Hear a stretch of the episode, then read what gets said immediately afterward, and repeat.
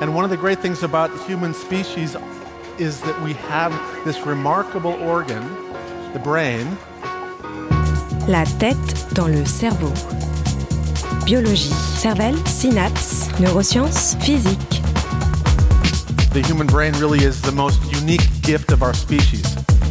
Avec Christophe Rodeau. L'être aimé pourrait apporter bien plus que de l'attention ou de l'amour. Selon des travaux récents, sa présence, son contact diminuerait la douleur. La tête dans le cerveau.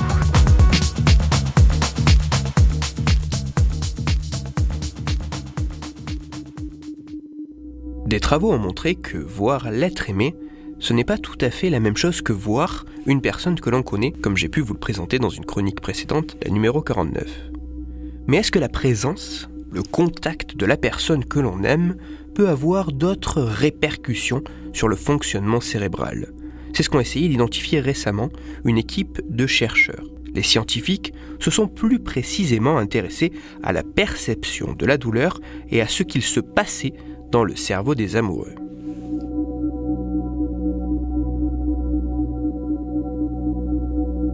Pour étudier ce qu'il se passait dans le cerveau des amoureux, les chercheurs ont équipé les participants d'un casque d'électroencéphalographie permettant d'enregistrer l'activité électrique du cerveau de chacun des partenaires. L'activité électrique du cerveau des amoureux a été enregistrée dans plusieurs conditions.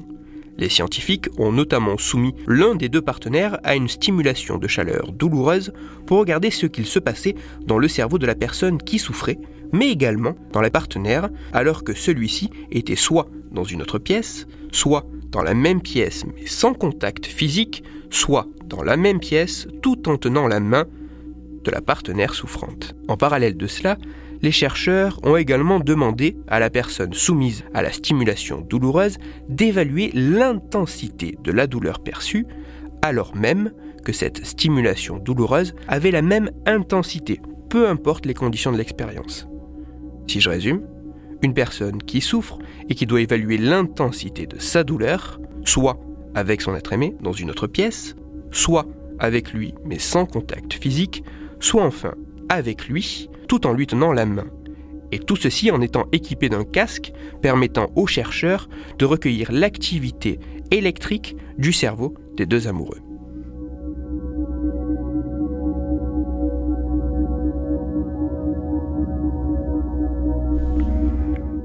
Les résultats sont fascinants. Les chercheurs ont observé que lorsque l'un des partenaires voyait l'autre en train de souffrir, certaines régions cérébrales du non-souffrant allaient voir leurs activités se synchroniser avec celles de la personne souffrant. Et cette synchronisation allait encore être plus importante lorsque les amoureux se tenaient la main. Les régions cérébrales synchronisées sont notamment impliquées dans des comportements de coopération et d'intégration des stimuli sensoriels.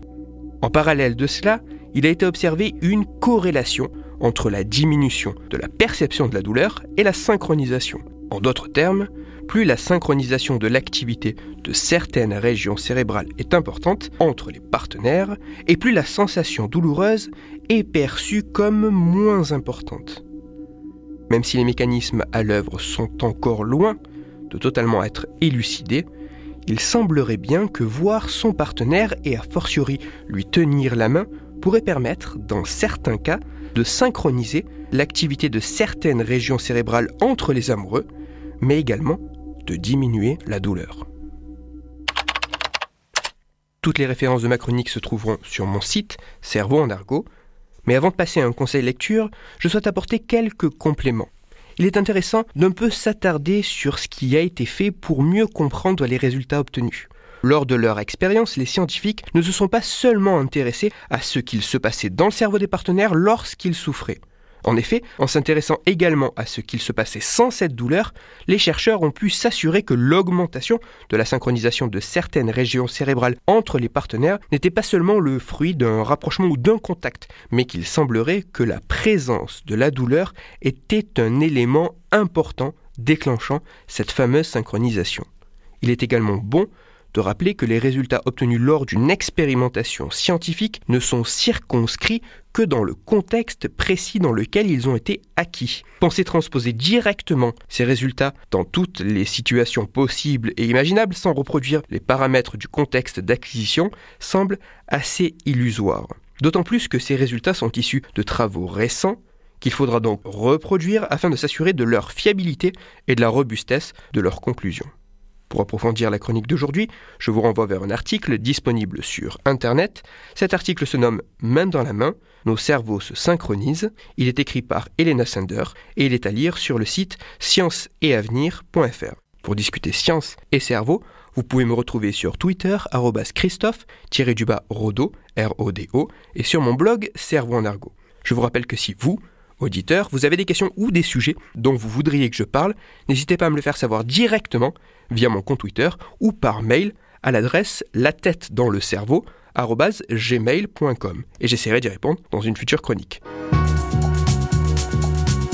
Christophe Rodeau. La tête dans le cerveau.